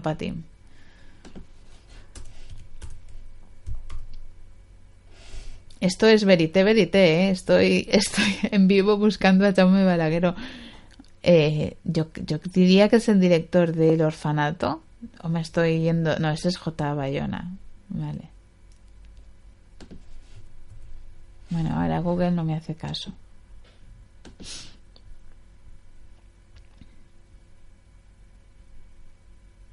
Bueno, no me hace caso Google, nada. Olviden, olviden mi ofrecimiento a decirles quién es Jaume Balagueró, porque en este momento no, no puedo. O sí. No, parece ser que no. Bueno, en cualquier caso, que ese, ese, señor luego ha hecho más cosas, lo cual no lo entiendo, porque yo no le hubiera dado un duro para hacer una siguiente película después de ese truño. Y. Pero bueno, no me voy a poner en plan hater porque de perdonado la vida a películas bastante malas. Y luego tendríamos Condenados de Atome Goyan, que es la última que vi, que como película me parece bastante mala pero que el caso de los tres de Memphis y la condena de ese caso a tres personas inocentes con prácticamente sin pruebas me pareció bastante sangrante y luego me ha servido para ver el documental de Paradise Lost, que es eh, el documental que se rueda, pues es que tiene mucho más interés en realidad que la película de Tome Goyan, porque la película de Tome Goyan, Condenados, no es sino una recreación eh, de ficción de lo que pudo pasar con los tres de Memphis y lo que pasa con las familias de los tres de Memphis cuando tienes el documental donde lo ves en vivo. No tiene ningún sentido. Y, y la película de Atome Goyan no aporta nada ni más siniestro, ni más interesante, ni una reflexión. No. intenta crear como una especie de documental sobre lo acontecido, donde encima la ambientación es lo más interesante, pero, pero es que no tiene sentido porque ya está Paradise Lost, que es el documental de la HBO, eh, que se hizo durante la desaparición de los tres niños asesinados, durante el juicio, y el último es de hace poco, que es el que propició eh, la salida de los tres condenados, los tres de Memphis, de, de prisión, porque no había pruebas concluyentes contra, contra ellos, ¿no? Bueno, el, el, caso de los tres de Memphis a mí me ha parecido bastante heavy, yo no tenía ni idea de él y el documental de Paradise Lost pues eh, aún estoy aún estoy acabándolo, ¿no? Eh, y bueno, seguramente lo tendré o hablaré de él y de toda esta historia más tranquilamente en el siguiente en el siguiente podcast. O no. Ah, mira, no, Chaume Balagueró es el de Mientras duermes, eh, eh, rec, rec 2, rec, rec, todas las rec, eh, frágiles. Bueno, sí, que vamos, que ha hecho un montón de miedo, básicamente. Pero esta es muy mala. Inquilinos. Esta, de, esta tiene que ser. Ah, no, porque es Manuela Velasco. Bien. Bueno, muchas como Manuela Velasco y, y la de y la de Frágiles que yo... Ah, con Carista Flohart. Frágiles, fíjate, yo esa no la he visto. Que es que habrá sido de Carista Flohart. Nunca se sabrá. Seguirá con Harrison Ford. Bueno. En fin, eh, eso. Eh, estas son las pelis que me ha dado tiempo a ver esta semana. Esta semana, estas dos o tres semanas. Eh, tengo pendiente para ver la próxima semana, bueno, tengo pendientes eh, una película que comento eh, eh, Valen y Dani en, en Del Sofá Podcast que se llama 20 Century Woman, que es sobre un chico que es criado por mujeres feministas en los años 60. Luego tengo pendiente también la del botón de nácar, que se ha hablado de Patricio Guzmán y, acabar el documental de Paradise Lost y alguna cosa más. Eh, pero bueno, el resto de cosas, eh, de películas, vosotros mismos me las podéis eh, pedir o podéis sugerírmelas a través de Facebook o a través de Twitter o a través de cualquier medio de comunicación o a través de Evox. Mm, podéis sugerirme algunas de las películas sí puede ser que estén en Filmin porque me resultará más fácil y bastante mejor para la conciencia. Y, y, bueno, y así las veo y ya comentamos todos lo que más nos apetezca. Eh, también me gustaría bastante comentar lecturas, eh, hacer revisión de lecturas y comentar y recomendar libros, pero no sé si voy a estar eh, tan prolífica como con el cine, porque claro, es más fácil, más rápido ver una película que leer un libro y la oposición no me da tanto tiempo como para ponerme a, a, leer como me gustaría. Eh, pero bueno, aún así el otro día que estaba leyendo Homenaje a Cataluña de, de George Orwell, he dicho Orwell, sí, es que es Orwell, claro. Y parece ser que no, no nos marchamos todavía porque esto es verité, verité y tal cual ocurre, tal cual os lo cuento. Eh, me acaba de enviar un WhatsApp o 5 o 6 mi compañera de cine eh, y de experiencias eh, cinematográficas fuertes, Lido Renuncio, que está ahora mismo de retiro espiritual y feminista con grandes mujeres por Castellón, en alguna masía perdida de Castellón, cultivando la verdad interior, el amor por los huertos y la naturaleza y tantas, tantas otras cosas necesarias en el mundo de hoy. Eh, le he ido a parar un día por Valencia, no la he podido ver, pero justo el tiempo necesario para ir a ver crudo, según me cuenta. Así que eh, le he exigido que pase por Red Room Plus y que nos hable de la experiencia de esta película. Como ya sabéis, Lido Renuncio está todos los martes en Radio Clara, donde la podéis encontrar en su programa Futures We a las ocho y media. También está en iBox este programa, por si lo queréis buscar. Pues Crudo es una película sobre una familia eh, y me ha recordado a la familia de la saga esta de películas de vampiros, ¿cómo se llaman? Los Crepúsculo y todo esto, que es una niña inocente, virgen, que se va transformando poco a poco eh, en un entorno como de instituto juvenil, que empiezan, pues eso, la sexualidad, la, las movidas de la adolescencia, ¿no? Y ella empieza a estudiar veterinaria y viene de una familia de veterinarios.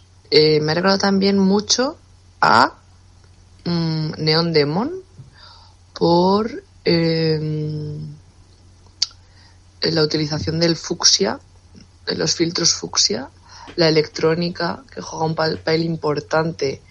Eh, creo que no solo como elemento estético, sino como parte de la narración, como sí, eh, la fiesta como parte de, de, la alienación social, como ese, esa transición que es la adolescencia a la edad adulta, pues yo he vivido el, ese reflejo de las drogas, la universidad y mm, como un proceso de adoctrinamiento a lo que va a ser la edad adulta de alienación.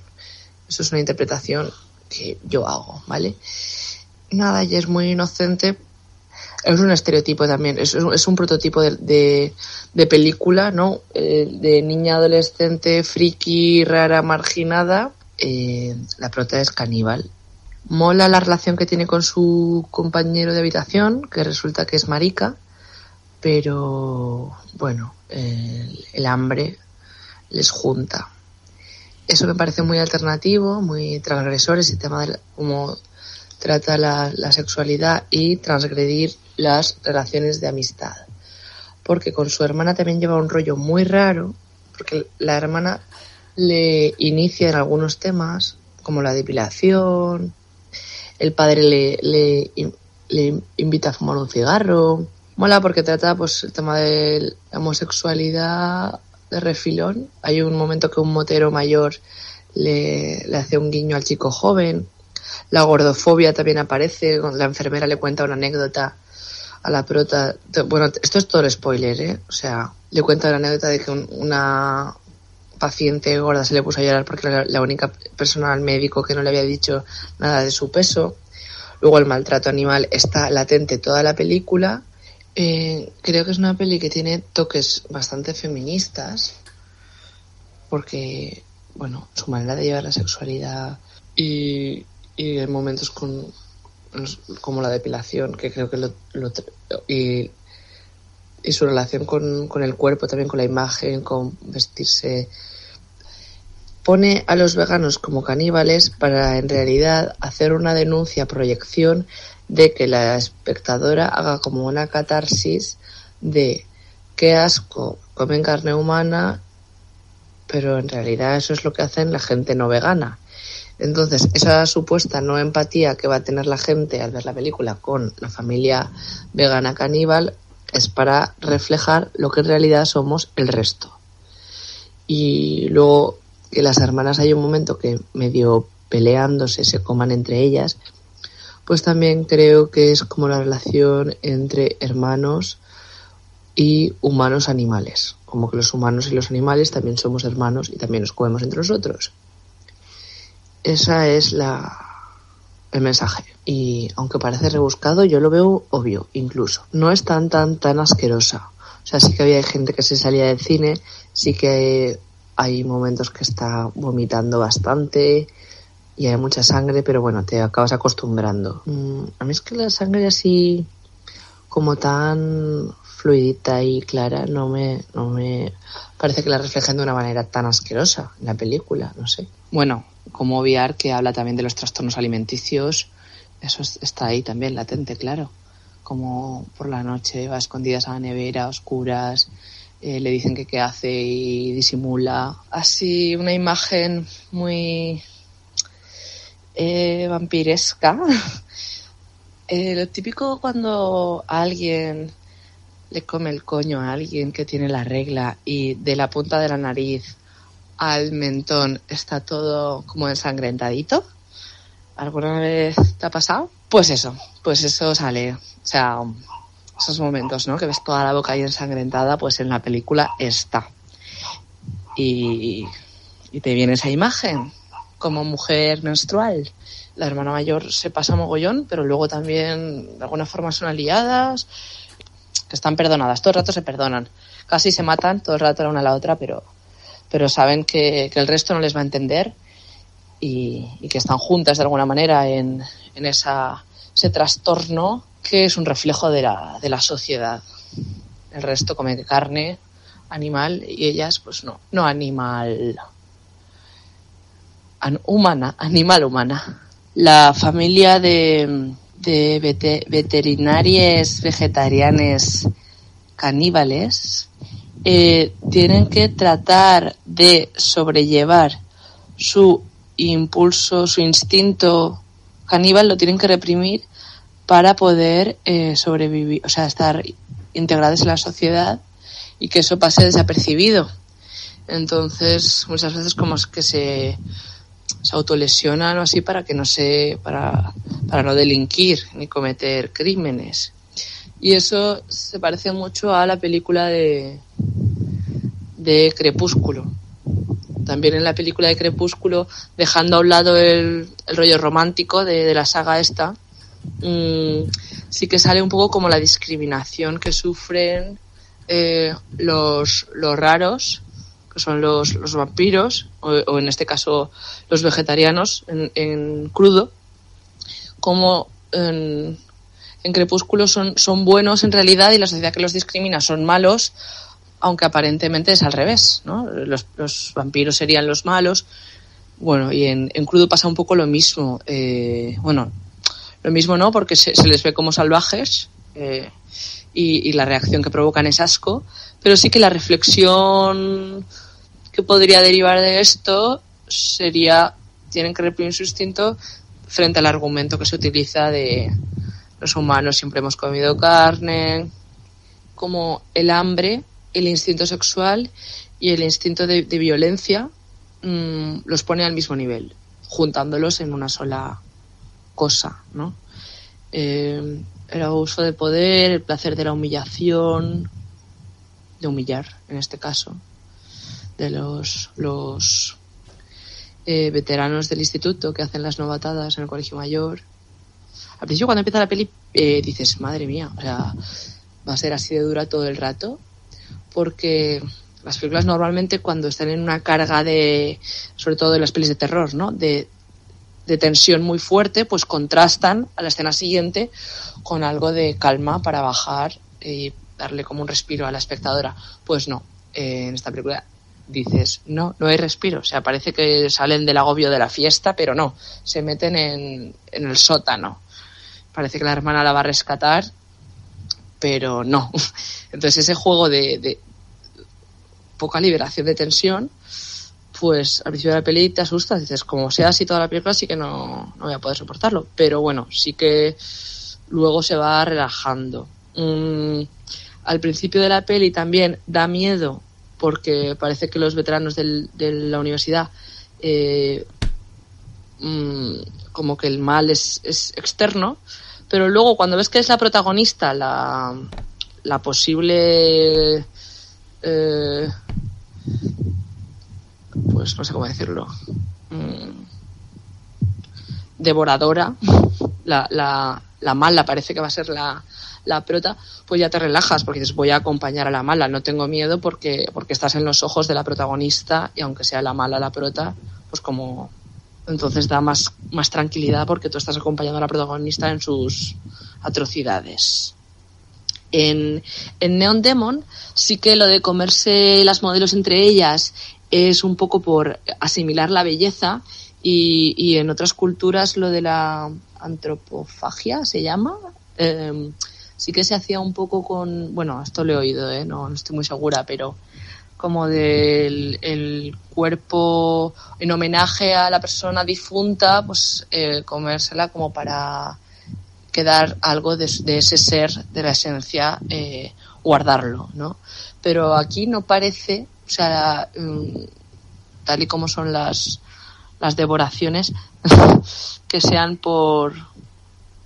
O sí, podría ser. Por guardar esos seres, no, no lo sé.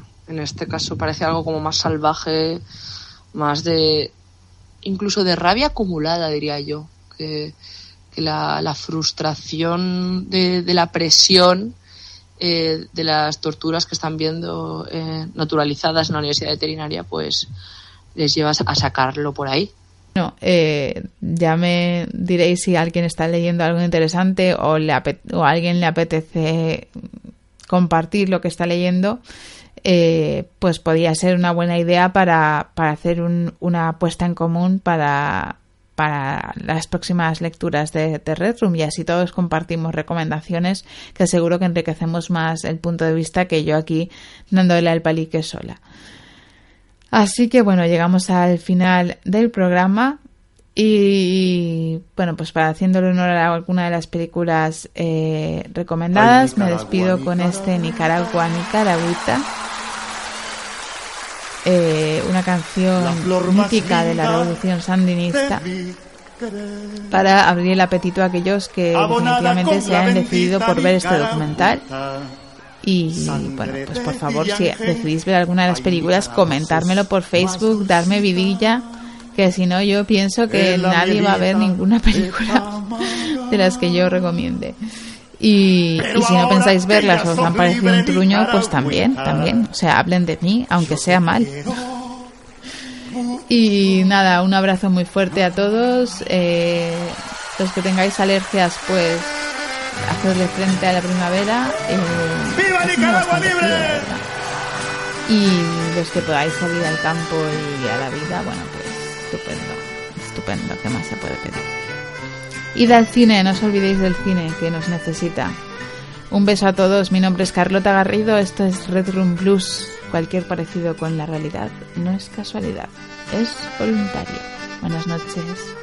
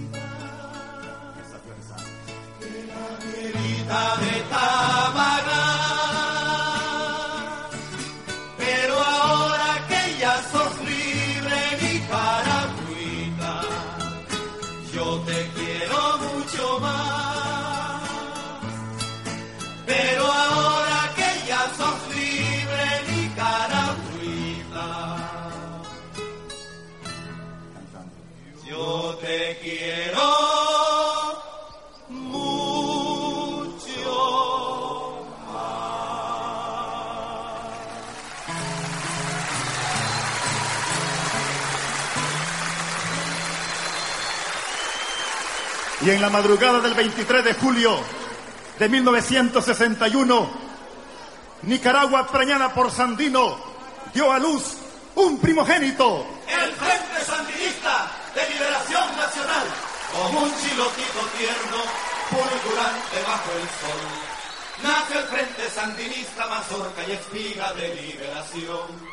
Cada grano fue una bala para conquistar la paz y levantamos la milpa para la tapizca de la libertad.